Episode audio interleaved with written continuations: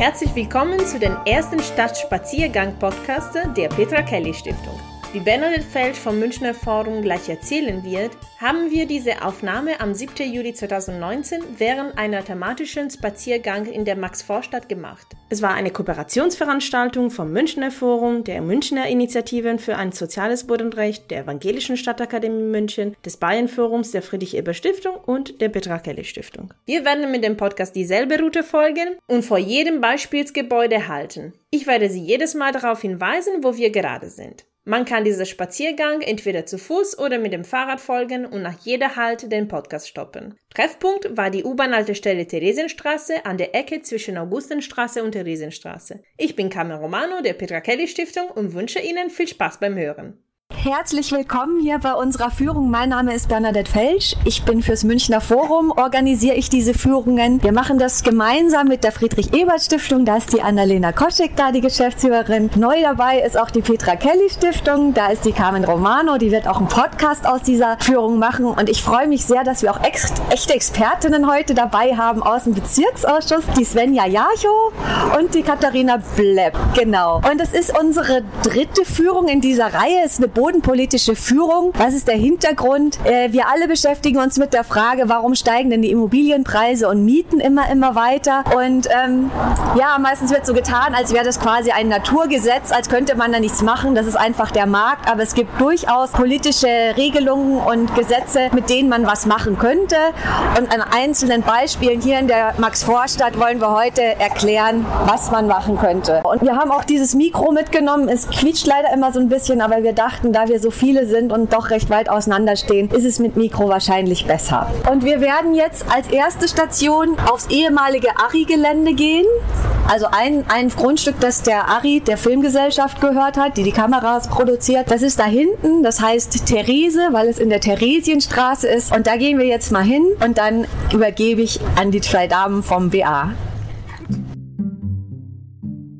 Folgen Sie jetzt die Theresienstraße in der Fahrtrichtung und auf die linke Seite bis zum Theresienstraße 71.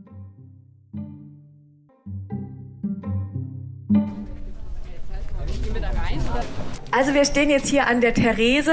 Es gibt einen sehr schönen Zeitungsartikel. Die Süddeutsche Zeitung hat darüber mal berichtet und hat sich sehr lustig gemacht über einen Film, der auf der Website ist von dem Immobilienunternehmen und Investor, der das hier gemacht hat. Wenn man ihn anschaut unter www.therese-maxvorstadt.de können Sie sich den Film anschauen. Die SZ hat das Gentrifizierungsporno genannt, weil es wirklich so, so übertrieben ist, dass es schon fast wieder wie eine Glosse wird. Und wenn man auf die Website jetzt momentan schaut, steht da drauf, alles verkauft. Das sind natürlich sehr hochpreisige hochpreisige Wohnungen. Aber die großen, richtig teuren, die gibt es noch, die kann man immer noch kaufen. Genau. Ja, und dann würde ich mal an die Svenja übergeben. Ja, auch von mir ein herzliches Willkommen. Erstmal ganz im Grundsatz ist es natürlich ein, Projekt gewesen, wo wir sehr glücklich gewesen sind, denn hier gab es Gewerbe und Gewerbe ist umgewandelt worden in Wohnraum. Ja? Das ist ja eigentlich schon das, was wir uns wünschen. Das Areal ist auch groß. Das Areal bietet wirklich Fläche für Wohnraum, für neuen Wohnraum mitten in der Maxvorstadt. Ich denke auch von der Art, wie es angelegt worden ist, ähm, hat man sich durchaus Mühe gegeben. Das Problem ist wie immer der Preis. Ja? Und da gibt es keinerlei Vorgaben in dem Sinne, dass man jetzt sagen würde, hier gäbe es eine gewisse Durchmischung in dem Areal Mal, wo wir dann auch sagen könnten, wir haben auch die angestammte Mieterschaft, die man sich so in der Maxvorstadt erhofft und die spiegeln wir dann auch wieder in so einem neuen Areal. Das passiert halt leider nicht und das passiert leider fast nirgends. Das heißt, auch hier kriegen wir zwar neue Mieter rein oder auch neue Eigentümer größtenteils natürlich, aber die Frage ist, ist das am Ende wirklich die Art von Wohnraumschaffung, die wir uns wünschen? Katharina wollte da, glaube ich, noch mal kurz überleiten genau. zu einem anderen Objekt. Hierzu vielleicht noch ein paar Informationen. Äh, das war natürlich ähm, ein Investorenobjekt. Ne? Das war jetzt kein städtisches Grundstück. Da würde man natürlich mehr auf die Durchmischung achten, gerade bei diesen Größen. Da müsste dann ein gewisser Anteil an sozialen Wohnungsbau zum Beispiel sein, geförderte Wohnungsbau.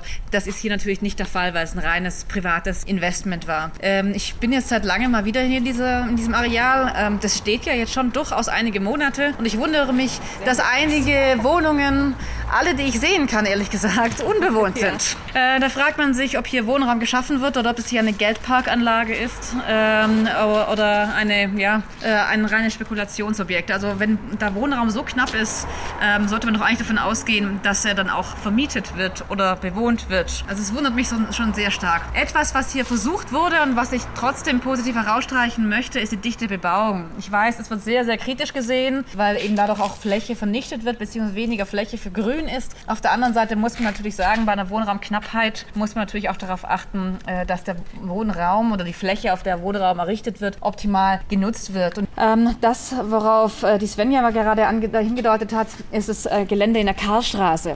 Vielleicht kennst du ein oder andere noch von Ihnen, da war früher ein Autohaus und Autowerkstatt von, ich glaube, VW war das. Äh, das ist eine, jetzt fast schon Brache, schon sehr lange. Es war auch äh, temporär mal eine Flüchtlingsunterkunft, weil es Hauptbahnhof nahe war. Das wird jetzt auch äh, neu entwickelt wir haben uns da sehr früh im BA dafür eingesetzt, dass das ein äh, Kern, ein Mischgebiet wird, ein neues Mischgebiet, das neu ins äh, Bundesgesetzbuch aufgenommen wurde, wo man eben hätte eine neue Art von Nebeneinander von Gewerbe, auch lauterem Gewerbe und Wohnraum hätte schaffen können. Zumindest solche Dinge wie Studentenwohnheime, Auszubildendenwohnheime, Schwesternwohnheime. Wir wurden bisher nicht gehört, auch wenn wir das schon zweimal gesagt haben, geschrieben haben, Anträge geschrieben haben. Was wir jetzt bekommen, ist mal wieder ein Hotel. Ein Hotel, ein großes großes, luxuriöses Hotel, äh, von dem wir dringend so viele benötigen, die wohl für Investoren auch sehr interessant sind steuerrechtlich, steueroptimierungsmäßig. Und wir bleiben da aber dran. Das ganze Areal wird das Hotel nicht bebaut. Das ist ein sehr großes, sehr tiefes Areal wieder. Das ist äh, Karstraße, Ecke, Dennis, ja genau. Ähm, da werden wir weiter ein Auge drauf haben, aber das ist hier gar nicht weit weg äh, von der Luftlinie her betrachtet.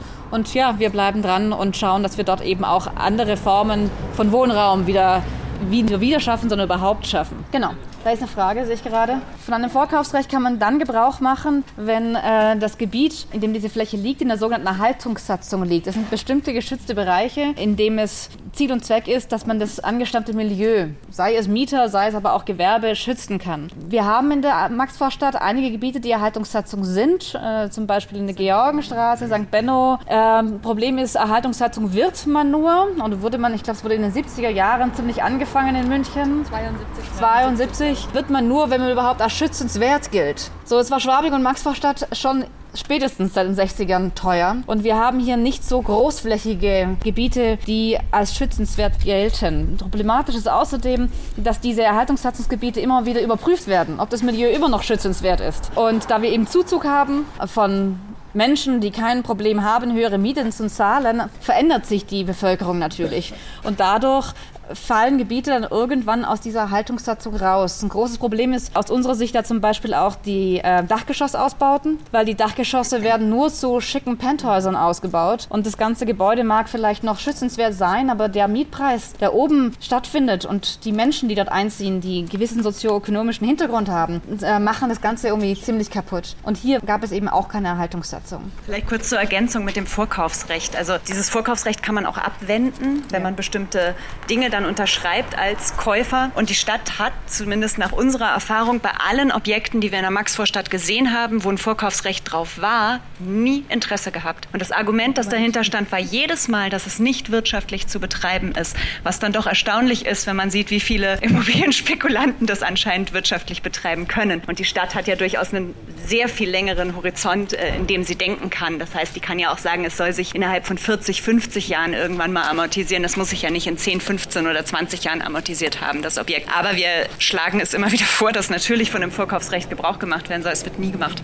Nicht ein einziges Mal. Das ist ein absolutes die, Trauerspiel. Gehst du auf die Änderungen noch ein, die es jetzt gab in der Erhaltungssatzung? Also tatsächlich ist es so, dass nun mal die Grundstückspreise, die hier aufgerufen werden, so hoch sind, dass die Stadt, die auch an ein Wirtschaftlichkeitsgebot gebunden ist, allein schon aus EU-Recht, äh, nicht zuschlagen kann in vielen Fällen. Hier in diesen extrem teuren Innenstadtquartieren. Allerdings wurde jetzt die Erhaltungs-, die Anforderungen an diese sogenannte Abwendungserklärung, die ein Investor unterschreiben muss, da war dann zum Beispiel, dass er eben nicht luxuriös sanieren darf. Es durften nicht solche Dinge eingebaut werden wie Fußbodenheizung, um eben, damit die Leute eine höhere Chance haben, nicht vertrieben zu werden. Es durfte zehn Jahre lang keine Eigenbedarfskündigung gemacht werden. Diese Anforderungen, die jetzt die Vermieter oder Investoren unterschreiben müssen, wurden massiv erhöht, also sehr, sehr verstärkt äh, vor wenigen Monaten. Und die Folge ist jetzt schon absehbar. Viele Investoren sagen, nee, Es wird jetzt für mich zu unwirtschaftlich, an diesem Objekt festzuhalten. Und es gibt wohl eine signifikante Anzahl an, ähm, an Häusern, wo jetzt die Stadt das Vorkaufsrecht ausüben muss weil der Investor zurückzieht. Ja? Also wir hatten hier, soweit ich weiß, in der Maxvorstadt noch kein Objekt, aber ich habe das eben äh, über den Stadtrat gehört und äh, Parteiveranstaltungen, dass die jetzt in kürzester Zeit sehr viele Millionen und nicht irgendwie zehn, sondern signifikante hohe Anzahl von Geldern ausgeben mussten, um Gebäude zu kaufen. Betrifft natürlich auch andere Stadtviertel, ne? wo, wo wir dann weniger mitbekommen äh, und auch große Komplexe. Aber ja, ich wollte auch noch was ergänzen. Ich bin Mitarbeiterin der Stadt München. Meine erste Stelle war im Wohnungsamt. Da war ich genau für die Erhaltungssatzungen und die Zwecke Zweckentfremdungssatzungen zuständig und habe dann eben erlebt, wie das so läuft. Ein sehr wichtiger Aspekt, den wir noch nicht gesagt haben, also die Stadt, selbst wenn sie das Vorkaufsrecht nutzt, muss sie es danach wieder reprivatisieren. Das heißt, es bleibt nicht im Besitz der Stadt, sondern sie muss es dann wieder weitergeben an jemand anders, der es dann betreibt und diese Abwendungserklärung unterschreibt. Und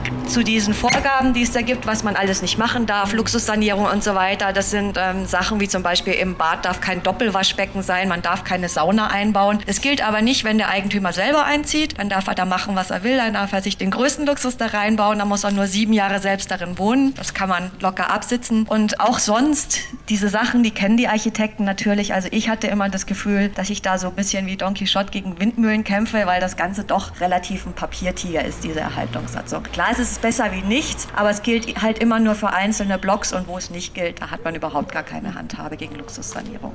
Wenn es keine Fragen gäbe, würden wir weitergehen in die.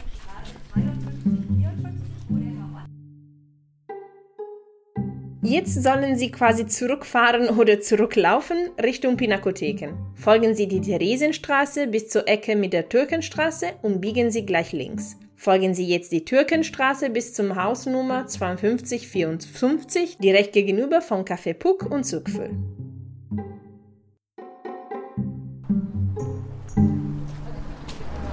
Da drüben, das ist unser nächstes Beispiel, das wir uns anschauen. Die äh, Türkenstraße 52, 54, da tobt schon sehr lange ein Kampf zwischen den Bewohnern und dem Investor. In dem Haus wohnt auch Ali Mitkutsch, der ist bekannt, weil er diese Wimmelbilderbücher malt und der wohnt da auch noch.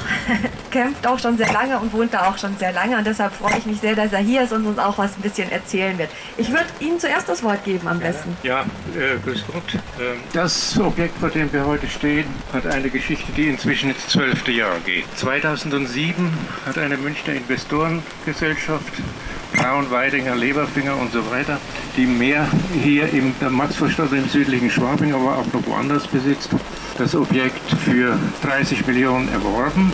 Wir haben unmittelbar darauf eine Mietergemeinschaft gegründet.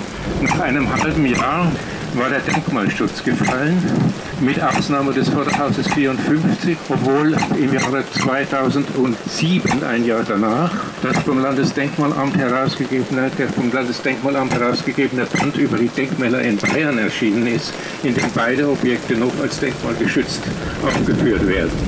Ähm, wir sind dann als Mittelgemeinschaft sehr schnell an die Öffentlichkeit gegangen und haben auch Unterstützung der Münchner Presse bekommen. Wir hatten auf Vermittlung des, des äh, Bezirksausschusses, der sehr hilfreich war, der damalige, eine Ausstellung in der Galerie in, in der Universität Universitäts-U-Bahnhof dazu führte, dass ich als presserechtlich Verantwortlicher mit fristloser Kündigung bedroht worden bin, was natürlich so blödsinnig war. Also wir haben dann mit, einer, mit der Presse besprochen, dass wir nicht, dass wir das tun, uns dabei aber fotografieren lassen und äh, dieses Foto vergrößert in die Ausstellung aushängen. Der Schuss ging nach hinten los für diejenigen, die mich rauswerfen wollten. Gut, wir hatten, wie gesagt, auch eine Unterschriftensammlung gemacht und, und dann zum, äh, beim Petition Petitionsausschuss des Bayerischen Landtags äh, mit dieser Unterschriftensammlung einzugehen. Die Unterschriftensammlung kam zustande, als wir das Haus äh, für den, den Tag des offenen Denkmals angemeldet hatten. Und als wir die Leute dann reinführen wollten in den Hof, standen schwarze Sheriffs äh, vor der Tür und haben uns das verwehrt, die vom, von den Besitzern dort hingebracht wurden. Als Reaktion darauf die Unterschriftensammlung. Es fand dann eine über mehrere Sitzungen sich äh, erstreckende Anhörung im Petitionsausschuss des Bayerischen Landtags statt, die mit der Bitte um Wiedereinführung des Denkmalschutzes für die abgerissenen, für die abzureißenden Teile, die natürlich äh, fruchtlos ausging. Das Bekannte daran war, dass äh, der Vorsitzende des Petitionsausschusses identisch war mit dem Vorsitzenden des Denkmalrats, nicht zu verwechseln mit dem Landesdenkmalamt. Der Denkmalrat ist eine, eine Institution, die Gutachten macht, die das Gutachten gemacht haben. Das ist äh, offenbar die bayerische Variante der Gewaltenteilung. Äh, äh, die Sache ging dann weiter. Im Jahre 2017 ist der Pavillon, der im Innenhof hier stand, abgerissen worden. Und wir gingen davon aus, jetzt geht es also los mit dem Abbruch und unsere alten Besitzer werden mit dem Neubau beginnen.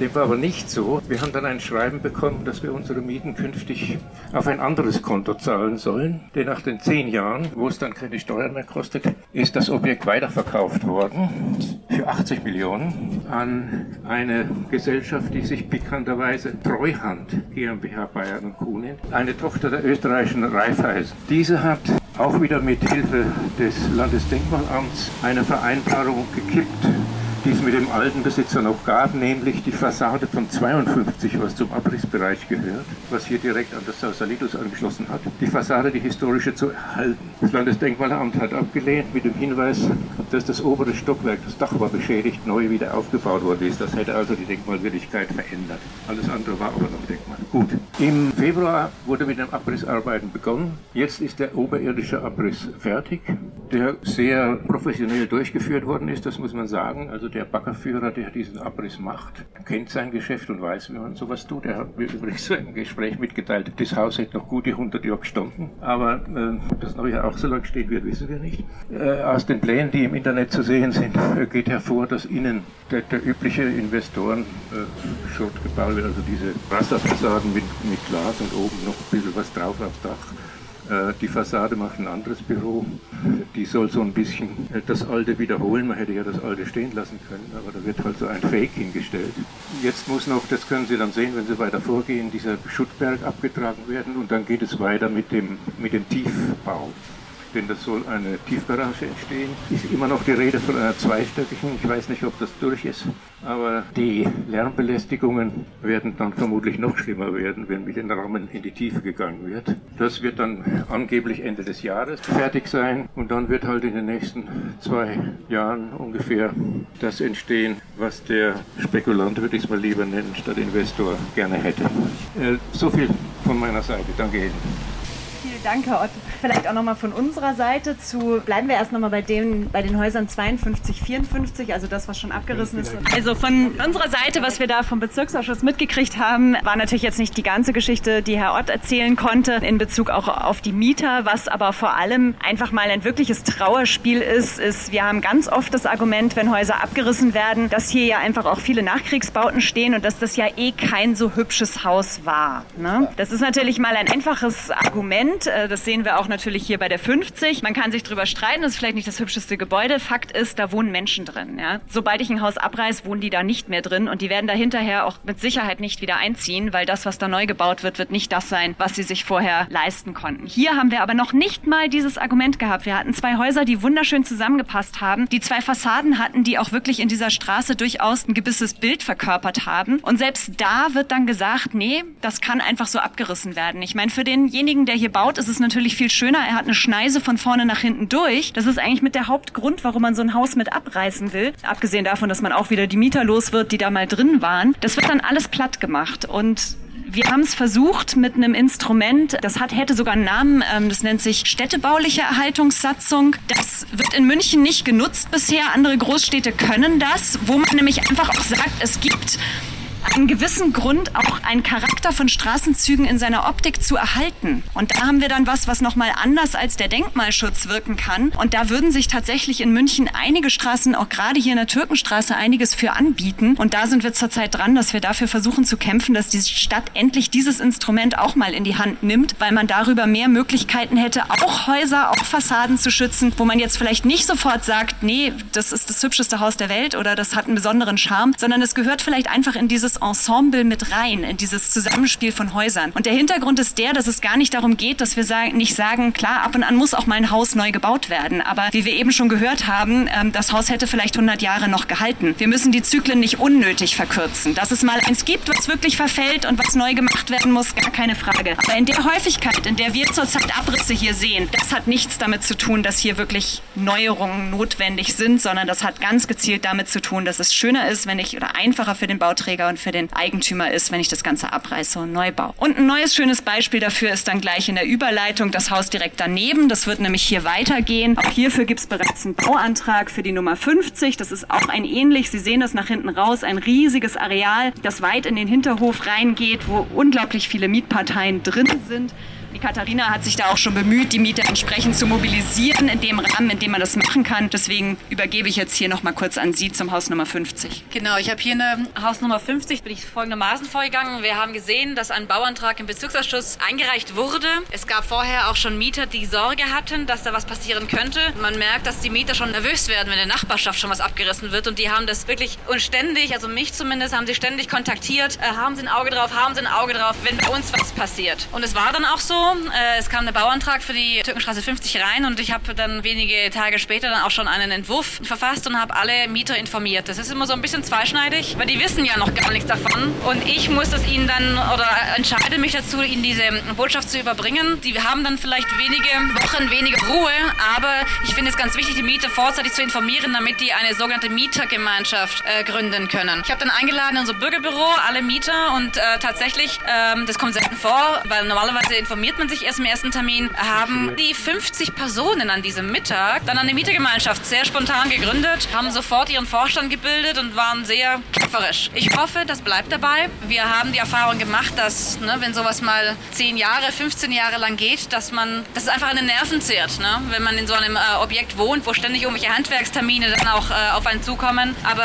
ähm, wir sind da nach wie vor auch nach Gründung einer Mietergemeinschaft für die Mieter ansprechbar als Bezirksausschuss beziehungsweise als Mieterbeirätin im Besonderen und äh, versuchen dort auch ja, emotionale Unterstützung zu geben, ne? weil ähm, rechtlich können wir wenig tun, zumal wir auch gar nicht Rechtsberatung vornehmen dürfen. Äh, dann noch einmal ergänzend, du hast gerade schon erwähnt, dass wir Bezirksausschuss versucht haben, hier diese ja, Ensemble oder Straßenbild äh, zu schützen und es wurde abgelehnt. Daraufhin haben wir noch eine Stufe gezündet. Das war ein Antrag, den ich und die SPD damals dann gestellt haben. Einstimmig beschlossen wurde im Bezirksausschuss, die gesamte Türkenstraße unter Denkmalschutz zu stellen. Das ist hier ja einfach auch eine sehr geschichtsträchtige Straße. Ne? Vom Reiterregiment da vorne hin bis äh, zum Nationalsozialismus, über die Studentenrevolten bis heute diesem unglaublichen Melting Pot eigentlich zwischen Kultur und äh, alteingesessenen Bürgern und, und, und Kunst mit der Kunstakademie vorne. Es wurde von der bayerischen Denkmalschutzbehörde brüsk zurückgewiesen, regelrecht beleidigend entgegengeschleudert. Was uns eigentlich einfalle, der Denkmalschutz ist nicht dazu da, Erhaltung von Milieu zu betreiben. Also dieser Wortlaut, der, der das war regelrecht hingespuckt. Solche Briefe bekommen wir selten. Das war Wahnsinn. Ja. Äh, selbst dieses Mittel wurde uns verwehrt, in dem Fall dann nicht von der Stadt, sondern äh, von der äh, Landesdenkmalschutz, was sehr frustrierend ist. Ähm, die Türkenstraße ist regelrecht ein Hotspot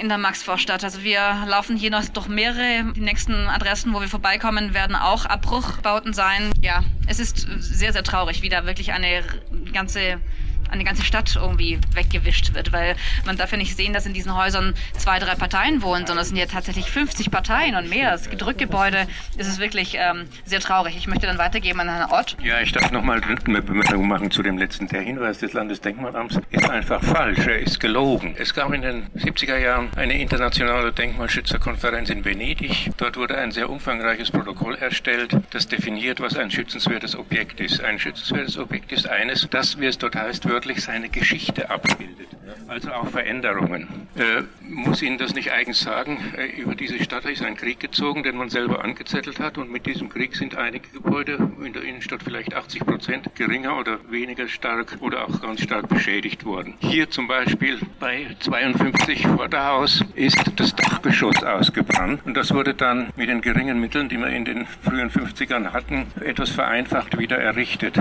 Das aber hat dazu geführt, dass das Gebäude angeblich nicht mehr denkmalgeschützt sei. Man könnte mit der Bayerische Landesdenkmalamt äh, argumentiert so, dass ein schützenswertes Objekt eines ist, das den Bauzustand zur Zeit seiner Erbauung vorstellt. Das ist ganz einfach falsch. Man könnte mit dem Argument natürlich auch die alte Pinakothek abreißen, die sowohl Klenze als auch Döllgast ist. Das nur als Bemerkung dazu. Also man stellt sich hier den Spekulanten an die Seite oder äh, zur Verfügung, würde ich mal sagen, in einer Weise, die einen, Entschuldigung, zum Kotzen Habt ihr noch irgendwas? Ja? Zum Thema äh, Mieter in den bestehenden Häusern. Vielleicht hat es der Herr Ort auch schon gesagt.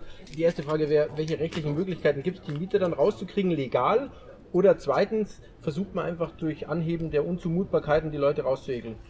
Legal, legal kann man natürlich jedem Angebot machen. Ne? Also das ist ganz, ganz klassisch. Man kann natürlich auch ganz normal schauen, ob es eine Kündigungsmöglichkeit gibt, was wir zurzeit auch ganz, ganz viel sehen. Und es kommt mir ehrlich gesagt zu oft vor, ist jetzt rein subjektiv, aber ist das Instrument der Selbstnutzung, der Eigennutzung, die da angebracht wird, dass man halt versucht darüber, dann hat man Kinder, man hat Enkelkinder, man hat vielleicht noch weitere Verwandte, die jetzt ganz plötzlich da ganz dringend überall einziehen wollen. Da ist, ist der Stadt mittlerweile auch schon bewusst, dass das anscheinend nicht immer hinkommt. Und ansonsten ist natürlich dieses Zermürben ist schon ein Instrument. Ne? Also da ist dann mal eine Zeit lang das Wasser abgestellt und dann kommen eben Leute vorbei. Und also der Baulärm hier wird jetzt auch nicht ganz unerheblich gewesen sein. Abgesehen davon, dass solche Wände wie das, was jetzt hier noch steht, das ist ja, das ist ja eigentlich keine Außenwand. Ne? Also das sind dann auch so Punkte, dann kommt vielleicht Feuchtigkeit rein, dann hat man damit zu kämpfen. Dann weiß man ja auch gar nicht, wie lange zieht sich das. Hier soll noch eine mehrstöckige Tiefgarage drunter kommen. Da kommen dann diese riesen Stempen und hämmern den Boden. Und wir sind Lärm in der Stadt gewohnt. Ein Stück Lärm müssen wir alle aushalten, auch wenn gegenüber gebaut wird. Aber das ist dann, sind dann halt schon Ausmaße, das zermürbt die Leute. Und wenn man dann eine Chance hat, vielleicht wegzuziehen, vielleicht wohnen auch ein paar Studierende drin, die wollen dann eh noch mal raus oder so,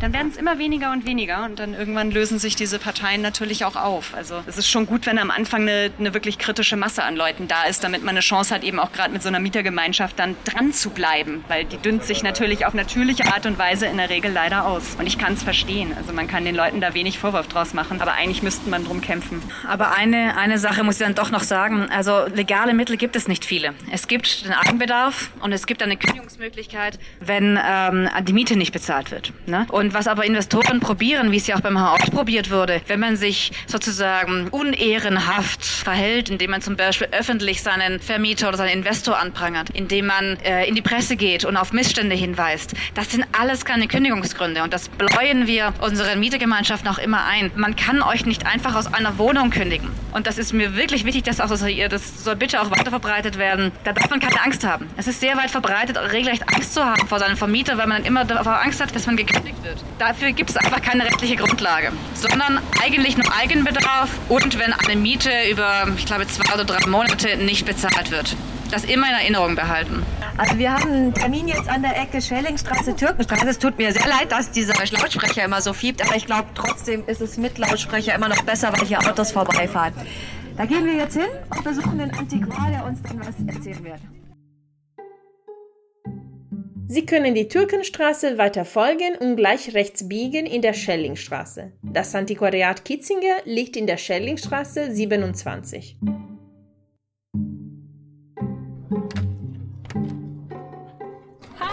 Hey Carmen. grüß dich. Na, Hallo. wie geht's? Alles gut. Es geht so, ja? Ja. Reinspaziert.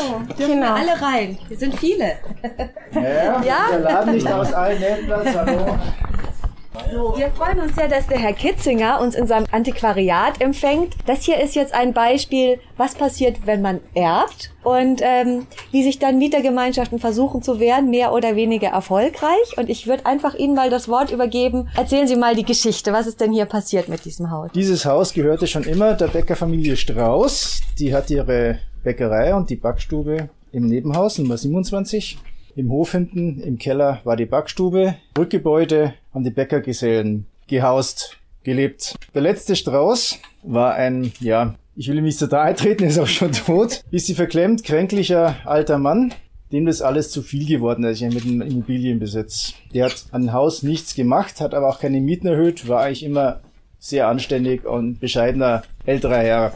Eines Tages ist in der Türkenstraße 66, wo jetzt das vietnamesische Lokal ist, eine Boutique eingezogen mit zwei jungen, äh, halbwegs attraktiven Damen, die sich den Herrn Strauß gleich unter den Nagel gerissen haben. Ich meine, der war einsam, die haben ihn bezirzt und ja, Herr Strauß hier, Herr Strauß da. Sind dann auch gleich noch beide mit einer Wohnung im Haus eingezogen und haben nie einen Mark oder Euro mitbezahlt. Haben sich dann, zum Schluss ging es dann daraus hinaus, dass sie Generalvollmacht hatten für alles und sie haben die Häuser dann geerbt. Kaum war der Herr Strauß mit der Erde. Die Beerdigung war auch sehr schön mit künstlichen Tränen und so weiter und Weinkrämpfen.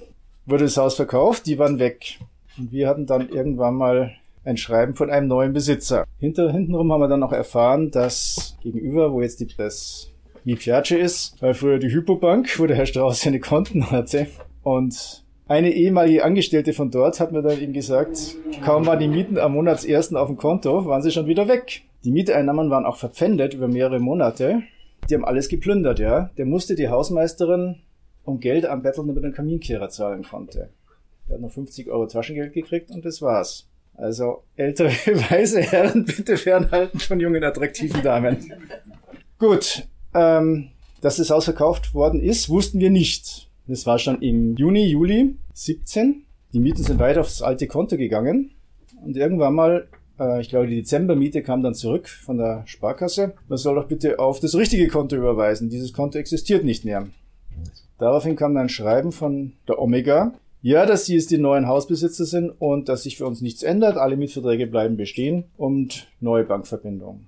Schön und gut, da sausen dann auch Leute rum. Gab es einen Ansprechpartner. Wie immer tut freundlich, seriös, ja, schwarze Schafe, wir doch nicht, wir sind die Lieben. Sie haben nichts zu befürchten. Am 1. Februar 2018 sind in den Morgenstunden oder früher Vormittag 80 Bauarbeiter hier in die drei Häuser eingedrungen.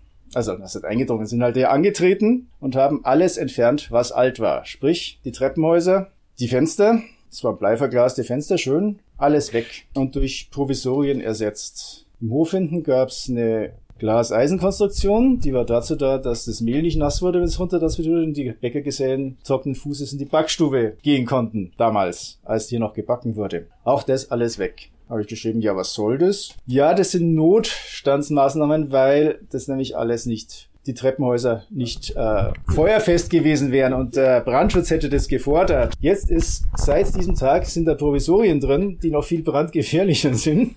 Und ja, es wird nichts gemacht, ja. Dann gab es ein Bußgeld natürlich. Ja, das ist nur zulässig, wenn äh, hier Baumaßnahmen stattfinden. Da ging dann ein Männchen ein paar Tage durch die Häuser und hat ein bisschen gestrichen und alten Blättern den Putz abgekratzt und ein paar Farbkleckse verteilt. Die Leiter, die er zum Teil benutzt hat, statt ein halbes Jahr im zweiten Stock oben. Gut, die Wohnungen standen alle leer. Jetzt sind in zwei Wohnungen in der Schelling 27 Arbeiter eingezogen und einer, der sich als Capo bezeichnet oder der der Capo ist, damit halt kein Wohnungsleerstand ist. Und ich habe ein Schreiben gekriegt, dass mit mir über die Ladenmiete sprechen möchten. Damit ist mein Wunderpunkt sozusagen, weil ich kann als Buchhändler und Antiquar der heutigen Zeit kann ich keinen Cent Mieterhöhung verkraften. Ja, das trägt der Laden nicht. Jetzt gibt's natürlich verschiedene Möglichkeiten. Erstens, dass sie nur ein bisschen auf den Putz hauen wollen und Angst und Schrecken verbreiten. Möglichkeit B ist, dass sie tatsächlich die Miete erhöhen wollen und den Laden dann leer stehen lassen wollen, dass sie hier in diesem Haus, Stellung 25, sozusagen die, den ersten Fuß in der Tür haben, die ersten Leerstand. Und dann den Laden halt ein paar Jahre leer stehen lassen, bis sie abreißen können. Oder dass sie tatsächlich noch mit mir sprechen wollen, weil ich muss natürlich auch sagen, durch die Baumaßnahmen ist ja auch mein Lager nicht mehr oder nur sehr schwer benutzbar, weil es jetzt feuchtel, weil ich nicht mehr lüften kann, wegen Ungeziefer und weil statt der Glaskonstruktion, wo Licht und Luft hingekommen ist, ist es ein Deckel drauf. Da kommt, kommt keine frische Luft mehr hin. Da also wenn es da jetzt regnet, dann tropft das Wasser runter und es bleibt, auch wenn sonst die Sonne scheint, dort zwei, drei Wochen stehen. Ja. Dementsprechend ist das Mikroklima dort. Und bei mir schimmelt es dann. Ja. Da kann ich doch nicht sagen, ja, okay, ich denke drüber nach, ähm, mit euch zu verhandeln, wenn da erstmal dies und das und das gemacht wird, ja, und meine, meine Mietobjekte wieder benutzbar sind. Also jetzt mal einen Anwalt vorgeschickt, der soll mal fragen, was die überhaupt wollen. Dann sind wir weiter. Der kostet mich Geld, aber dann wissen die schon mal, dass sie hier nicht mit mir gar zum Ausspielen können. Wohnen Sie auch hier in dem Haus? Und wer wohnt hier sonst noch? Und Verbünden Sie sich irgendwie? Also wir haben, wir sind natürlich verbündet, wir halten uns auf dem Laufenden, wenn was passiert. Ein Mieter von der Schelling 27 hat mal ganz naiv bei der Stadt angefragt, was, ob sie was wüssten und was es da eigentlich ist mit den Häusern. Hat sich also dumm gestellt, kam dann ein Schrieb vom Büro Reiter zurück und da stand drin, dass der Stadt natürlich diese Vorgänge hier bekannt sind, dass die Omega einen Abrissantrag gestellt hat, der wurde abgelehnt, dagegen wird es prozessiert. Sie prozessieren auch dagegen, dass sie Bußgelder bezahlen müssen für die Treppenhäuser. Das sind laufende Verfahren.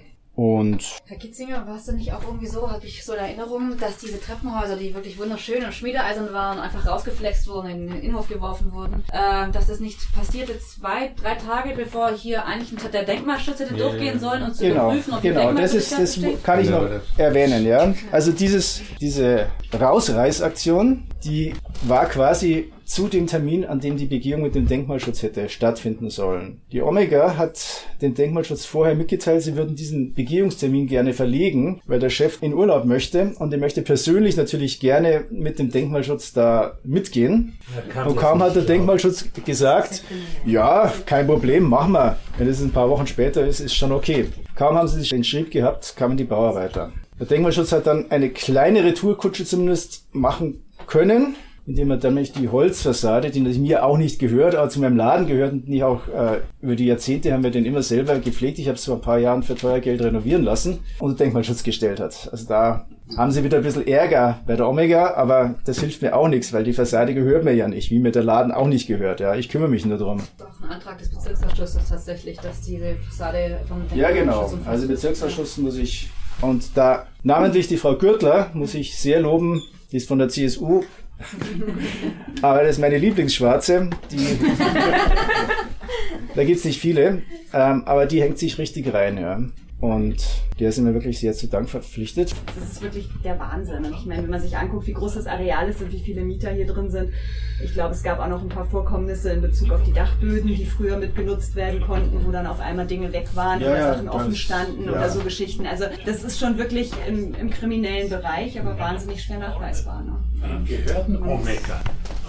Was ist das für Firma? Das ist eine AG und wie halt bei diesen ganzen, also aus steuerlichen Gründen eine AG. Da gibt's einen Geschäftsführer, der heißt Reinhold. Er tut in ganz Deutschland äh, GmbHs gründen, um irgendwelche Immobilien zu verwerten. Ähm, die Omega AG hat seit neuestem sind sie umgezogen von der Friedrichstraße in Kunstblock in der Ottostraße, haben sie einen Beherrschungs- und Gewinnabführungsvertrag mit einer Private Equity Tochter von der Sparkasse Bremen. Das ist, steht ganz, ist offen abrufbar, ja. Und sie haben auch ein Haus gekauft in der Wilhelmstraße vor einiger Zeit. Äh, Da ist der Gewerbemieter heraus und da wird auch gesprochen, dass es abgerissen und neu gebaut werden soll. Es steht aber, ist aber Ensembleschutz, dieses Haus. Und da müssen sie es auch, haben sie es auch frisches Geld gebraucht und da machen sie es dann mit Crowdinvesting, also exporo.de. Die vermitteln so, ja, an Kleinanleger kann ich mich an irgendwelchen Immobilien oder bei irgendwelchen Bauträgern nachrangig beteiligen und soll dann 6% Zinsen im Jahr kriegen. Das läuft aber dann nur zwischen einem halben und zwei Jahren, glaube ich, das Prinzip. Also es scheint nicht ganz rund zu laufen oder es läuft super gut, das weiß ich nicht. Wie lange haben Sie diesen Laden hier schon? Also den Laden habe ich nicht ich, aber die Familie seit 1892.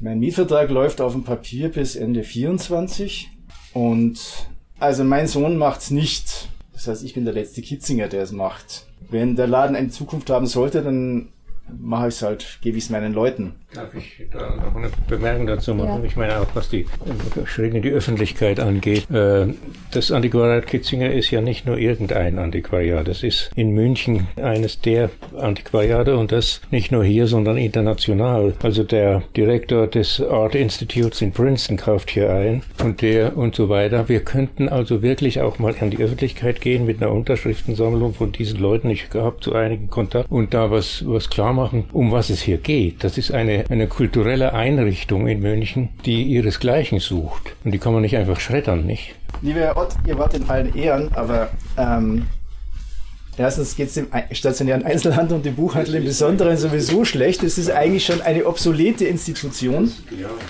Und ähm, es geht nicht um mich oder das Antiquariat, sondern es geht eigentlich um die Leute, die da wohnen.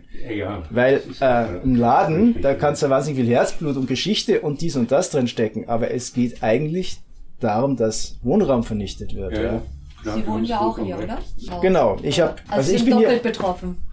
die Wohnung Ja. war auch schon immer im ersten Stock. Ja. Ich bin da aufgewachsen, bin da drüben in die Schule gegangen und so weiter und so fort. Ähm, am Anfang waren wir zu fünft, meine Eltern, mein Bruder, ich und die Oma. Dann ist halt die Oma gestorben. Dann sind wir irgendwann mal ausgezogen. Dann ist mein Vater gestorben. Dann war meine Mutter alleine. Dann habe ich sie gepflegt. Bin dann auch hier eingezogen. Wieder. Jetzt ist sie im Heim, aber ich habe im Mietvertrag drinstehen, wenn sie ins Heim müsste oder stürbe, trete ich in den bestehenden Mietvertrag ein. Das ist sozusagen ein Pfund, mit dem ich wuchern kann, ja. Also sie können jetzt da die Miete im Laden erhöhen und ich muss raus, aber da oben bringen ist nämlich so leicht nicht raus. Wie viele Mietparteien gibt es denn hier in dem ganzen Komplex? Und ist das noch, sage ich mal, gewachsen oder, oder merken Sie da auch Veränderungen? Nee, es sind schon Leute ausgezogen, ja. Hat Ähm, man denen Angebote gemacht? Also Angebote haben sie sowieso gemacht. Es, ging, es lief ja auch mal ein Hansel rum, der dann also 30.000 Euro geboten hätte den langansässigen Mietern. Ähm, die haben nicht gesagt, ja, ähm, da sagt der Mieterverein aber gar, wirft da ganz andere Summen in den Raum. Und da ist keiner ausgezogen, ja. Aber man muss natürlich sagen auch, dass jetzt natürlich hier im Haus, ja, im obersten Stock, eine ehemalige Studenten-WG. Da sind zwei noch immer da und zwei zeitweise. Dann drunter ist auch eine Wohnung bewohnt von einer Dame, die auch verheiratet war, ihre Kinder da großgezogen hat. Die waren dann auch zu viert drin. Das ist noch eine. Drunter eine Familie, die sind zu zweit drin, also das Ehepaar. Die Kinder sind auch weg. Und jetzt da oben. Ich meine, das sind große Flächen, aus denen könnte, dürfte, sollte man ja auch was machen. Ja. Da kann ich, aus jeder Wohnung kann ich zumindest zwei menschenwürdige Wohnungen machen, vom Platz her, rein vom Platz. Und da ein bisschen zumindest die Wohnungsnot verringern. Ja. Aber die, die wollen das ja nicht, ja. Die wollen nur den Mammon machen, ja. Die wollen nur möglichst viel Kohle rausholen. Und das ist halt eines, also meiner Meinung nach eines der Probleme, dass es halt nicht möglich ist, ähm, für Leute mit einem alten Mietvertrag, die ihre Wohnungen eigentlich, denen die Wohnungen zu groß werden, ja. Es wird ja jeder älter, ja. Ich brauche keine vier Zimmer mehr, wenn die Kinder aus dem Haus sind und der Ehemann tot ist dass ich für ein anständiges Geld in eine 40 oder 50 Quadratmeter Wohnung ziehen kann und in meine Wohnung zieht dann jemand anders ein, der ein junges Ehepaar mit Kindern, ja. Da muss irgendeine Möglichkeit langfristig geschaffen werden, weil sonst, sonst bleibt jeder da, wo er ist, nur Besitzstandswahrung. Ja. Es müsste eine Börse geben, die in sozusagen von der Stadt ja. in Hand der Stadt ist und die, wo man dann sagen kann, das wird seriös gehandelt. Ja. Mhm. haben alle Wohnungen in der, ja. sozusagen haben eine Liste mit allen Wohnungen, die sagen halt dann, äh, liebe Frau Kitzinger, schön, dass Sie Platz machen wollen. Wir hätten da diese und jene Wohnung, da sind Sie in Ihrer vertrauten Umgebung oder so, zum Beispiel, ja.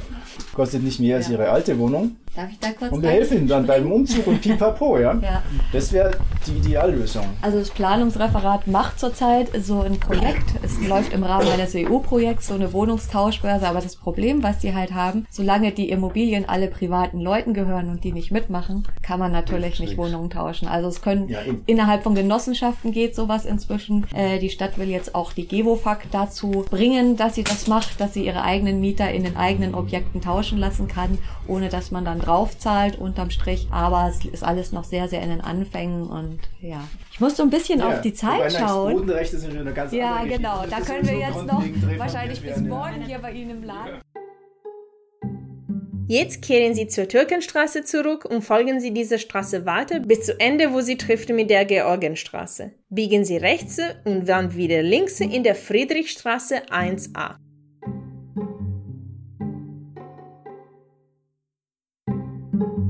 Wir stehen jetzt hier ganz an der Grenze von der Max-Vorstadt, die Georgenstraße hier hinter mir. Die ist nämlich die Grenze zwischen der Max-Vorstadt und Schwabing-West. Wir werden jetzt einmal über die Georgenstraße drüber hüpfen, also kurz ins Nachbar, in den Nachbarbezirk gehen. Ja, da möchte ich dann nämlich kurz was erzählen. Also wir gehen jetzt noch weiter. Ich, ja, gerade hatten wir es von der Omega-Gruppe. Schon stehen wir bei denen vor der Tür. Hier wohnt auch Vassili Kandinsky, drei Jahre lang, aber deshalb sind wir nicht hier dieses Haus hier in der Friedrichstraße 1a, da war bis vor ungefähr ich weiß leider nicht ganz genau, bis vor fünf Jahren war hier ein sehr großer deutscher Verlag, den jeder kennt. Jeder hat von den Bücher im Regal. Ich nenne den Namen nicht, denn was ich jetzt erzähle, weiß ich nur, weil ich im Wohnungsamt gearbeitet habe. Ich habe das ja am Anfang erzählt. Also wir haben, ich war für diesen Bezirk hier zuständig für Schwabing West, als ich im Wohnungsamt war und ich habe die Zweckentfremdungsverordnung überwacht. Die Zweckentfremdungsverordnung besagt, Wohnungen dürfen nur zum Wohnen benutzt werden. Seit 1972. Also man darf darin kein Gewerbe betreiben, keine Praxen, man darf nicht vermieten an Airbnb, was jetzt ganz en vogue ist. Und ja, hier war eben der Verlag drin, offiziell in drei Wohnungen, weil diese drei Wohnungen schon vor 72 genutzt wurden. Deshalb sind sie nicht unter das Zweckentfremdungsrecht gefallen. Und uns kam das irgendwann ein bisschen komisch vor, dass so ein großer Verlag in nur drei kleinen Wohnungen hier untergebracht ist. Dann sind wir mal hierher gegangen, einfach reingelaufen und Überraschung, Überraschung, wir haben festgestellt, fast das ganze Haus war von dem Verlag belegt. Und dann war es auch ein bisschen lustig, weil natürlich war der Verlag hatte überhaupt kein Schuldbewusstsein, hat gesagt, er weiß das nicht. Der Geschäftsführer hat dann auch von uns verlangt, dass wir den Film aus dem Fotoapparat reißen. Damals gab es noch Film und nicht Digitalkameras. Und ja, dann ging es eine Weile lang hin und her. Ja, die haben sich einen Anwalt genommen. Und dann ging ging Schreiben hin und her. Und schließlich haben wir uns dann geeinigt, der Anwalt und die Stadt München, dass dieser Verlag eine sogenannte Ausgleichszahlung zahlt. Eine Ausgleichszahlung zahlt man dann an die Stadt, damit sie Wohnraum schafft und somit ist dann dieser Wohnraumverlust kompensiert. Das Problem ist, dass die Grundlage, die Berechnungsgrundlage für die Ausgleichszahlung immer etliche Jahre dem hinterherhinkt, was denn die wirklichen Immobilienpreise sind. Und dieser Verlag hier hat einen fünfstelligen Betrag gezahlt, also unter 100.000 Euro. Auch vor 15 Jahren, als das der Fall war, konnte man dafür bestimmt nicht über 10 Wohnungen und schon gar nicht in der Max-Vorstadt bauen. Also die Stadt hat das bekommen. Irgendwann ist der Verlag ausgezogen. Wir sehen jetzt, auch heute sind es keine Wohnungen. Diese Wohnungen sind dauerhaft im Wohnungsmarkt verloren gegangen. Hier ist jetzt die Omega-Gruppe, über die wir gerade gesprochen haben. Eine andere Immobilienfirma, Finanzdienstleister, Anwälte und so weiter. Das war schon alles, was ich hier erzählen wollte. Wir sind ein bisschen im Zeitdruck, aber ich wollte einfach erklären, dass es zwar Instrumente gibt, um Wohnraum zu erhalten, dass die aber auch oft zahnlose Tiger sind. Jetzt kehren Sie zurück in der Türkenstraße und biegen Sie rechts vor der Harry-Gelände in der Rambergstraße. Sie werden diese Haltestelle nicht verpassen. Die Bauarbeiten sind eindeutig. Rambergstraße, Hausnummer weiß ich gerade gar nicht. Zwei. Wir haben auch Leute, die hier schon gewohnt haben bei uns in der Gruppe. Zufällig? Okay. Und Katharina Blepp möchte uns hier was erzählen. Genau, das ist ein Haus, das äh, von einem uns sehr bekannten Investor gekauft wurde, schon vor längerer Zeit. Dem seine Bauprojekte heißen immer Limax. Es gibt eine Limax 1, eine Limax 2, eine Limax 3. Das ist die Limax 4. Dieser Investor äh, ist bekannt dafür, dass er das Mittel anwendet der Zermürbung. Wir hatten vorhin über legale Mittel gesprochen. Ähm, der Herr agiert, soweit uns bekannt ist, legal in den einzelnen Maßnahmen. Die Maßnahmen dauern aber sehr, sehr lange. Also ich weiß nicht, wann dieses Haus genau eingekastelt wurde. Ich kenne es nur so. Ich habe eine Mieterin da, die hier wohnt, drei Jahre. Wie lange ist das hier schon so? Ungefähr drei Jahre. Äh, in diesem Haus wird gar nicht so viel gemacht. Es wird eigentlich nur die Fassade ertüchtigt. Es werden eigentlich nur neue Fenster reingemacht. Ich habe vorhin gehört, es kommt eine neue Heizungsanlage rein. Drei Lifts, ja. Äh, ja, aber dafür braucht man keine drei Jahre ein Gerüst. Dieses Gerüst dient schlicht und ergreifend dazu, dass die Mieter sich unwohl fühlen in ihren Wohnungen. Was hier auch gerne getan wird, damit die Mieter sich unwohl fühlen, ist, dass ähm, Handwerker kommen. Gerne morgens. Das stimmt, ja. Und die Handwerker kommen auch morgens um sieben, habe ich gehört. Die älteste Baustelle in München, schreit die Mieterin gerade runter. Ja, genau. Es, es, sind ja nicht nur zwei, die Krach machen, es kommen dann auch durchaus Trupps rein, die sitzen auf dem Baugerüst rum, machen hier Pause, palavern. Äh, es wird Elektroleitungen neu verlegt. Äh, wer das schon mal erleben dürfte, das ist extrem unangenehm. Es werden Dinge gemacht, wie dass auf einmal die Fenster verklebt werden mit Plastikfolien. Selbstverständlich nur, um die Wohnung davor zu schützen, dass ein der Staub eindringt, aber diese Plastikfolien sind dann für Monate dran. Es werden die Wohnungseingänge mit äh, Plastikzelten abgeklebt. Auch selbstverständlich wollen die Mieter nur davor schützen, dass dass ihr das Staub, Baustaub und Schutt in ihre Wohnungen eindringt. Aber das, ist, das führt natürlich zu einem massiven Unwohlsein bei den Mietern. Ja? Genau das ist die Taktik, die dieser Investor fährt. Wir haben ein anderes Objekt von ihm in der Augustenstraße. Wer von Ihnen manchmal in der Augustenstraße läuft, wird ein Objekt kennen, das komplett auch eingerüstet ist, auch über den Bürgersteig hinaus, wo dann auch immer auf die äh, Passanten der ganze Regen-Bauschutzschmodder runtertropft. Das ist auch seit ich vier, fünf Jahren locker. Und das ist nicht, nicht, weil die Bauzeit so lange dauert, sondern einfach, weil man es kann und weil man so versucht, die Mieter loszuwerden. Ich würde da jetzt noch gerne bitten, eine der Mieterinnen ein bisschen was dazu zu sagen, wie man, wie es so ein bisschen auf einen wirkt, diese Baumaßnahmen, wenn sie denn möchte. Ähm, und wie, wie das sich sozusagen auch auf, den, auf, die, auf die Seele ein Stück weit auch auswirkt. Ne? Ja, das trägt natürlich nicht zur Sonntagsentspannung ja. weiter darüber zu reden, gerade wenn man da im Erdgeschoss wohnt, so wie ich das habe. Das heißt, es kommen wirklich sehr wenige Handwerker, aber die kommen dann auch um sieben und um acht ist dann aber auch schon wieder die nächste Frühstückspause, sodass man einfach auch nie ausschlafen kann. Unser Hausbesitzer hat eine Anwaltsfirma, die uns ganz ähm, krasse Briefe schickt. Also die werden eingeworfen in den Postkasten, sodass man auch gar kein Datum hat, wann man das erhalten hat, wie ein Poststempel, wo dann auch so Sachen drinstehen, wenn Sie bis morgen Mittag um zwölf nicht reagieren, gilt das als geduldet. Oh. So haben wir also auch immer wieder so Nachrichten, die einfach den Puls hochtreiben und man sich denkt, wie geht denn das überhaupt? Und dann aber eine Baustelle von drei Jahren mit wechselnden Bauleitungen. Das heißt, es wirkt nicht nur chaotisch und unabgestimmt, dieser ganze Bautrupp. Es ist auch wahnsinnig chaotisch. Wir haben das Ari genau vor der Nase. Das ist innerhalb von sechs Monaten zu einem Luxus-Hightech-Kino umgebaut worden. Da waren wir jeden Tag 50 Leute, die gewusst haben, wie sie was miteinander machen müssen, damit hier schnell ein gutes Haus entsteht. Und wir sind so genau das Gegenteil davon.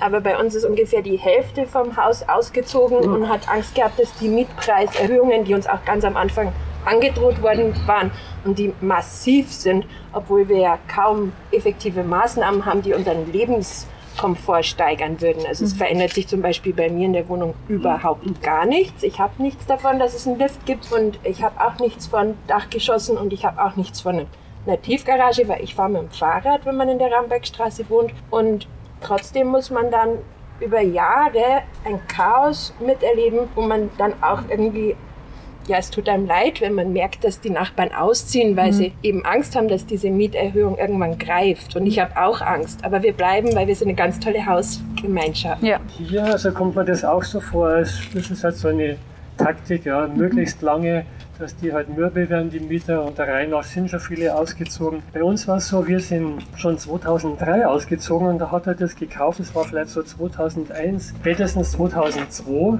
und wir wollten dann natürlich auch wissen, wie es weitergeht, weil wir haben als erstes gehört, so, das wird jetzt alles in Eigentum wohnen, also in Einheiten wohn- aufgeteilt in Einheiten, dass es halt später dann mal einzeln verkauft werden kann. Wir konnten mit niemandem sprechen, also die die Limax ist da in der Herzog-Rudolf-Straße, glaube ich, heißt das, Seitenstraße von der äh, Maximilianstraße. Bin selber mal hingefahren, wollte mit denen sprechen, keine Chance. Ja. Briefe unbeantwortet, also null und nichts. Und dann haben wir da schon Übles geschwant und haben dann gesagt, nee, also das ist auf Dauer hier nichts, also wo man bleiben kann. Da weiß man nie, wie es weitergeht. Und äh, jetzt sind wir natürlich heilfroh, dass wir das, diesen Schritt damals äh, gepackt haben. Das war 2003. Damals war es noch äh, anders mit Wohnungen, damals also intensiv gesucht hat und wohnen jetzt in Altschwabing und sind da also recht glücklich. Und wobei sagen muss, ich habe hier sehr, sehr gerne gewohnt. Also das ist die, die Türkenstraße, das ist einfach ein Traum, die ganze Ecke hier. Wir sind gleich im englischen Garten, wir hatten beide nicht weit ins Büro. Also sehr, sehr schön. Wir wären von dem, wenn das nicht gewesen wäre, wären wir also hier geblieben. Aber so ist es halt bei vielen dann, gell, die dann einfach äh, sagen so, jetzt Schluss weg. Welche Möglichkeiten hat man als Mieter? Dass die Ankündigungen äh, ein gewisses Datum haben, eine gewisse Frist? Also ja, welche Möglichkeiten hat man als Mieter? Also ich würde immer halt am Anfang gucken, dass man sich vor allem erstmal zusammenschließt, damit man als Mieter gemeinsam agiert, weil ganz oft geht es eben auch um Fristen, um Daten, die man sich merken muss. Bei Baulärm muss wirklich relativ genau detailliert auch aufgeschrieben werden, wann hat was stattgefunden, können das mehrere bezeugen, wie viel war das dann insgesamt, wenn es dann nachher um Fragen wie Mietminderungen und sowas geht. Man hat da eine relativ hohe Pflicht, das auch nachweisen zu können, ähm, wo man sich eben besser tut oder leichter tut, wenn man sich dann zusammentut. Ne? Ähm, so leicht gekündigt werden kann man nicht, aber wie man eben schon sieht, diese Zermürbungstaktik, die ist halt da. Und mit den ganzen Baustellen, eine Sache, die ich ähm, vielleicht noch zusätzlich gerne anmerken würde, ist, wir haben jetzt zurzeit schon das Gefühl, München ist überall voller Baustellen. Ja? Und dann hat man auch noch das Gefühl, es gibt anscheinend auch noch Baustellen, die sind noch nicht mal notwendig. Und wir quetschen uns hier alle durch die Stadt und da drüben fallen unendlich viele Parkplätze weg. Dann äh, haben wir da ein Gerüst, wo kein Mensch mehr lang gehen kann. Hätten wir auch Bäume stattdessen pflanzen können, wäre irgendwie deutlich hübscher gewesen. Den, die Fläche scheinen wir ja momentan eh nicht zu brauchen. Und andererseits wird uns immer gesagt, wir haben zu wenig Flächen. Ne? Das kommt auch noch oben drauf. Also da wird keinerlei Selektion vorgenommen, dass man auch mal sagt, Bauvorhaben müssen vielleicht abgestimmt werden oder es gibt einen gewissen Druck, dass es dann auch nach einer gewissen Zeit abgeschlossen sein muss oder man sonst irgendwas nachweisen müsste oder ähnliches. Die zahlen natürlich für die Absperrung schon, aber das sind halt Peanuts. Ne? Also das ist nichts, was jetzt im Verhältnis ist ja steht ähm, zu dem, was dann da, hoch sind was dann die, da fällig wird. Unterliegen die dem Mietspiegel? Ich weiß nicht, wie hoch die Miete hast Ari. Das heißt, das wollen alle haben und die können wahrscheinlich verlangen, was sie wollen für jede einzelne Wohnung da drin. Irgendjemand zieht da ein und irgendjemand bezahlt alles. Aber wir, die jetzt schon ist lange ungefähr, hier ne? wohnen, wir haben natürlich Angst, dass das einfach kippt und dass da keine Bremse, Spiegel, Deckelung, sonst was greift. Ähm, ich habe eine ganze Zeit lang auch in der Steinhallstraße gewohnt, in der Maxvorstadt und äh, als Mieter in einem 50er-Jahre-Haus. Und das war ein privater Eigentümer und ein älterer Herr, der immer dann auch den Kontakt zu den Mietern gesucht hat, auch wenn er die Mieterhöhung eingeworfen hat als Brief. Und so kam halt in jeden Haushalt dann auch wieder mal eine Mieterhöhung ohne irgendwelche Begründung, weshalb. So. Und dann habe ich gedacht, so jetzt reicht's. Also es war tatsächlich bei mir damals eine richtige Zwangslage. Ich wusste einfach, ich pack das nicht mehr. So. Und dann habe ich einen Brief geschrieben an alle Haushalte, also an meine Nachbarn und habe äh, quasi da aufgefordert, dass wir gemeinsam das nicht akzeptieren werden. So, die Konsequenz war dann, dass wir, dass ich Anruf von meiner Freundin im Büro bekommen habe. Patrick kommt sofort nach Hause. Unser Vermieter sitzt bei uns in der Wohnung und bezichtigt uns des Hausfriedensbruchs. Und die, sie war komplett fertig. Und dann bin ich da nach Hause und äh, dann hatte er irgendwie ein Schreiben mitgebracht, wo er halt ges gesagt hat, äh, Hausfriedensbruch und äh, hat uns quasi dann die Kündigung damit angedroht. Und es ist tatsächlich so, in so einer Situation ist man so gestresst und hat so viel Angst, dass man das natürlich nicht sofort weiß, dass es quasi nicht haltbar ist. Ne? So, und ich musste mich dann halt auch erst informieren. Ist dann alles wieder gut ausgegangen, aber der Schuss hat natürlich gewirkt und Mieterhöhung ist durchgegangen und so weiter. Also der Schuss gegen uns, äh, die, die Einschüchterung. So, angesichts der Zeit würde ich vorschlagen, wir gehen mal weiter zur nächsten Station, zur letzten Station. Das ist ein Haus neben der Max-Emanuel-Brauerei. Unsere letzte Station liegt in der Adalbertstraße 31a neben der Max-Emanuel Brauerei. Also folgen Sie die Rambergstraße weiter und biegen Sie links in der Kurfürstenstraße. Unsere letzte Station hier. Carmen hat mich gerade angesprochen und gesagt, hast du überhaupt kein Positivbeispiel gefunden? Weil bei den letzten Führungen haben wir dann schon darauf geachtet, dass wir auch ein Positivbeispiel irgendwie wenigstens eins dabei hatten. Weil natürlich ist es nicht überall so. Es gibt auch durchaus gute Initiativen und nette Vermieter. Aber in der Max-Vorstadt habe ich tatsächlich nichts Positives gefunden, obwohl ich mich bemüht habe. Wir haben auch alle drei drüber nachgedacht. Ne? Uns ist leider nichts eingefallen. Ich denke aber auch, das ist gerade das zeigt auch, dass die Max-Vorstadt ein spezielles Viertel ist. Es ist besonders dicht, es ist eine besonders hohe Fluktuation und da kann man solche Sachen halt auch besonders leicht machen. Jetzt sind wir hier vor der 31a in der Adalbertstraße. Die Katharina hat gesagt, sie war da selbst schon drin und hat uns da auch noch was zu erzählen. Leider auch kein Positivbeispiel. Nein. Genau, was wir hier sehen, ist ein Gebäude, das auffällt durch das Atelier oben. Und genau da saß ich schon äh, mit, mit den Mietern, die dort oben drin sind. Das ist eine wundervolle Wohnung, extrem hoch. Die Dachschrägen, die man hier jetzt in der Außenfassade sieht, sind auch in der Wohnung eingezogen. Äh, es hat eine ganz, ganz tolle Atmosphäre dort drin und ähm, sehr nette Menschen, die dort wohnen. Hier war es so, dass auch, wie soll ich sagen, verworrene Erbgeschichten da waren. Dann ähm, wurden diejenigen, denen es gehört hat, unter Betreuung gesetzt. Diejenigen, die die Betreuer waren, haben verkauft. Ja,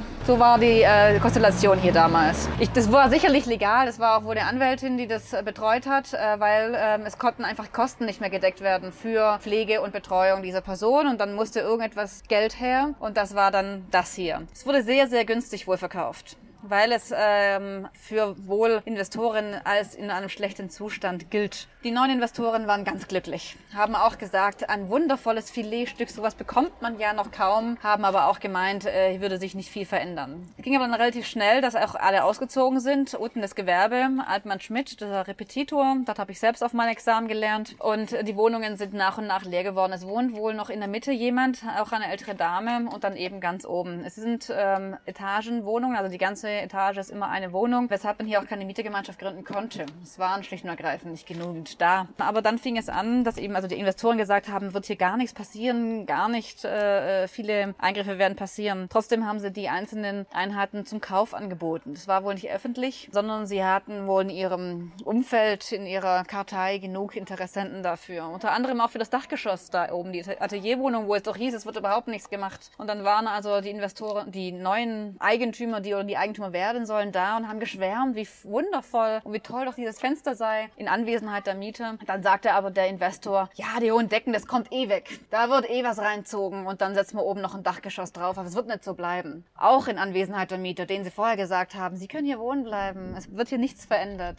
und so weiter. Also es ist wirklich, äh, es wird hier so schamlos eigentlich, äh, irgendwie ein doppeltes Spiel getrieben. Und äh, die oben sind, ich war bei ihnen zu Hause, recht verzweifelt. Äh, das ist auch ein emotionaler Wert, schlicht und ergreifend. Ja, die haben ihr Kind dort geboren, aufgezogen, sie sind alt, sie sind ähm, ja einfach richtig verwurzelt. Also wirklich Wurzeln geschlagen. Die wohnen hier, ihr gesamtes Umfeld ist hier. Und was man vielleicht auch mal sagen muss, man denkt immer, das sei irgendwie eine Problematik, die vielleicht Leute trifft, die einkommensschwächer sind oder die vielleicht nur dem mittleren, was auch immer ein mittleres Einkommen ist, zugehörig sind. Nee, das hier ist ein Professor und eine Ärztin, die hier trotzdem vertrieben werden. Und es macht von niemandem halt, einfach gar niemandem. Und das ist hier besonders traurig und ähm, in dem Fall war es wirklich emotional sehr schlimm für diese Leute. Die wollen hier auch gar nicht weg. Vielleicht könnten sie sich noch irgendwo eine Wohnung leisten, aber einfach auch nicht so eine und nicht eine mit dieser Erinnerung, die hier herrscht. Es wird ihr Lebensraum wird ihnen irgendwie genommen. Und das ist genau das, was man einfach auch bedenken muss bei diesen ganzen Sanierungsmaßnahmen. Ich möchte aber noch einmal ganz kurz auf das Nebengebäude eingehen. Als ich dann da oben saß, habe ich gefragt, wie ist denn das bei den Nachbarn hier? Das war auch ein Haus nebenan, das ist die 31. Das gehörte einem Orden ganz lang und ist ziemlich verfallen gewesen. Auch der Bezirksausschuss war da schon dran und hat gesagt, da muss jetzt was passieren, weil es stand auch ganz, ganz lange leer. Der Orden hat also dann öffentlichen Druck bekommen und hat verkauft, dann auch in irgendeinen Investor, da wurde Luxus saniert, Altbau-Luxussanierung, das äh, absolute Premium, was man überhaupt machen kann. Und ich habe dann da oben gefragt, wer wohnt denn da? Und dann sagen die, ja, so wirklich wohnt da niemand. Da sind wohl wieder irgendwelche Leute mit Ganzkörperbeschleierung, die saisonal mal kommen für ein paar Wochen und dann wieder weg sind. Im Hinterhof gibt es wohl ein Atelier, das finde ich ja schon mal gut. Äh, sieht aber auch nicht so gerade aus, als ob das jetzt für 350 Euro vermietet wäre, sondern ist sehr luxuriöses, wundervolles, großes Atelier. Und ansonsten ist es wohl so zwei, dritt, viert Wohnsitz, Wohnraum geworden. Also damit werden wir auch konfrontiert. Wir haben auch ein Objekt in der, na, hinter der Bayerischen Landesbank, ein Neubau. Die wurden im Internet angepriesen mit die perfekte Opernwohnung. Und es waren aber 80, 90 Quadratmeter. Die perfekte Opernwohnung oder wenn Sie Ihre Enkelkinder besuchen wollen. Die sind dann für 1,7 Millionen Euro für 80 Quadratmeter kann man die, konnte man die kaufen. Also es ist absurd, wie, wie irgendwie hier dekadent gearbeitet wird, ja. Und wie dadurch eine ganze Stadtgesellschaft zerstört wird. Äh, vom Handwerker über äh, die Grundschullehrerin, über die Pflegeberufe bis hin in das, das was man als Bildungsbürgertum äh, bezeichnet. Also es ist wirklich sehr, sehr traurig. Ein positives Beispiel möchte ich Ihnen schon nennen, bevor wir alle alle in die kollektive Depression fallen. Das Haus, in dem ich wohne. Ähm, ich habe eine Vermieterin, die äh, sehr nett ist. Ich habe auch eine Sanierung hinter mich gebracht. Es waren eineinhalb Jahre, es war auch Erdgeschoss. Das heißt, direkt neben meinem Bett mehr oder weniger haben die Handwerker morgens erstmal gefrühstückt. Ähm, das geht auch nicht irgendwie geräuscharm. Und äh, wir haben einen neuen Anstrich bekommen, wir haben einen Dachgeschossausbau bekommen, wir haben eine neue Heizungsanlage bekommen, wir haben keine Mieterhöhung bekommen. Das gibt es tatsächlich. Und äh, wir haben sogar hinten einen wunderschön angelegten Garten bekommen und es funktioniert tatsächlich. Zwar ist bei jeder Neuvermietung, die gemacht wird, wird natürlich der Mietspiegel rausgeholt, die durchschnittliche Miete. Äh, und da haben wir aber einfach das allgemeine Problem oder die Frage, wie wird überhaupt dieser Mietspiegel berechnet? Da versucht ja auch immer die Stadt München äh, eine Veränderung herbeizuführen, dass eben nicht nur die Durchschnittsmieten der letzten fünf Jahre sind, glaube ich, einbezogen werden, sondern eigentlich auch die gesamten Bestandsmieten. Ja, auch die, die sieben Euro und acht Euro oder zehn Euro oder zwölf Euro, was ja schon billig ist, mittlerweile einbezogen wird. Und da versucht man ja eine neue, zu einer neuen Regelung zu kommen. Eine wurde ja schon gemacht, die wurde dann schon wieder als gesetzeswidrig gekippt.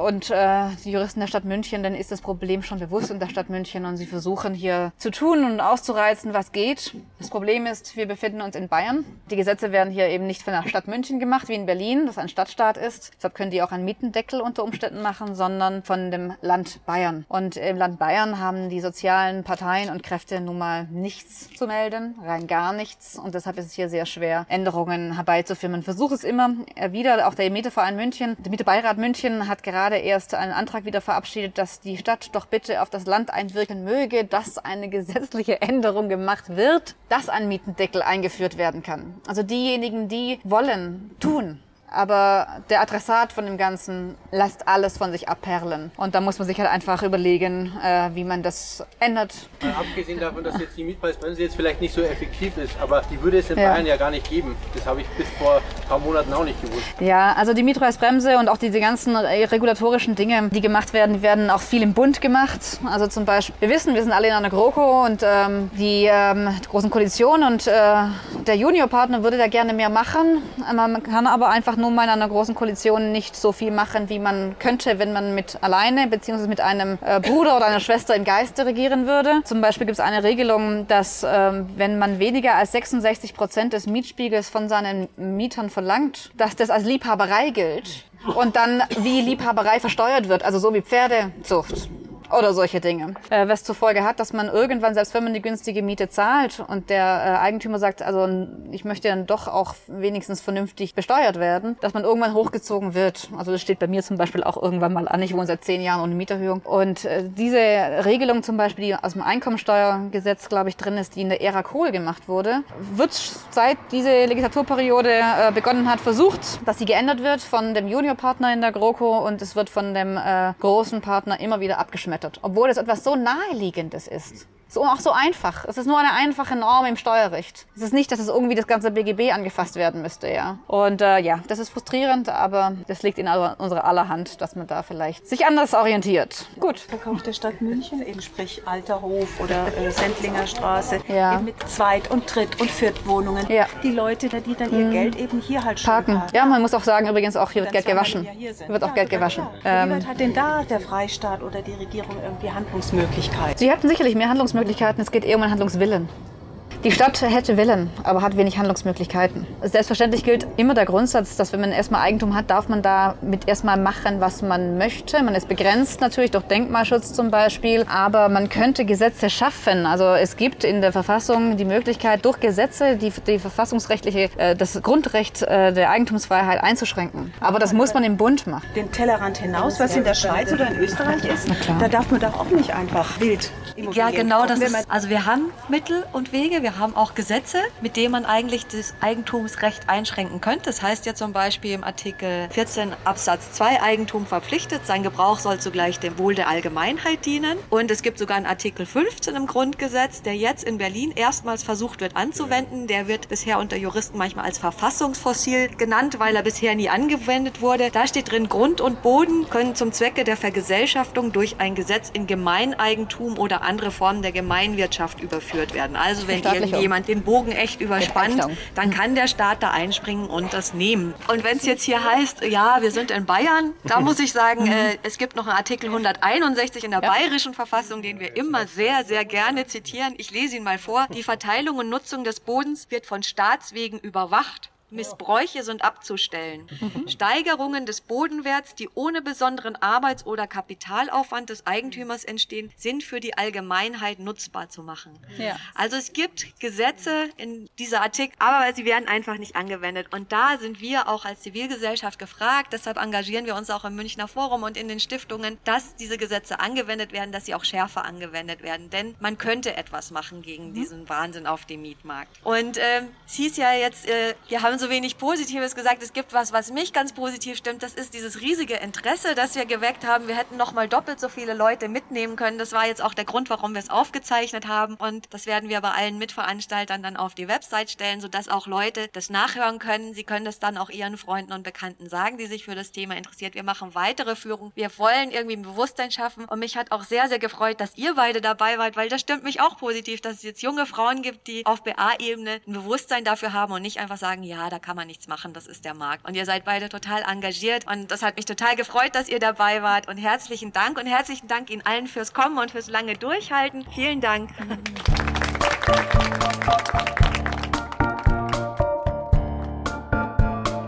Und das war's für diese Folge. Am 15. September werden wir eine neue Stadtführung vom Schwabing West machen und diese ebenfalls aufnehmen. Inzwischen können Sie auch gerne eine kurze Videoaufnahme dieser Spaziergang sehen. Die Aufnahme wurde im Auftrag des Bayern Forums der Friedrich-Ebert-Stiftung von Muckburg produziert und ist über unsere Homepage zu sehen. Danke an alle KooperationspartnerInnen und bis zum nächsten Mal. Die Musik ist von Kevin McLeod.